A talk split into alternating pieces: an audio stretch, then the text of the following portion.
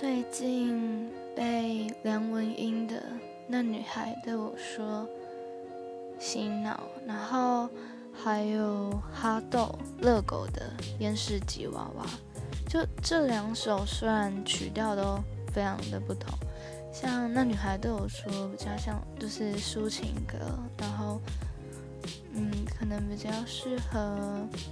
情绪低落还是想嗯。静下来的时候可以听，然后厌世吉娃娃是比较，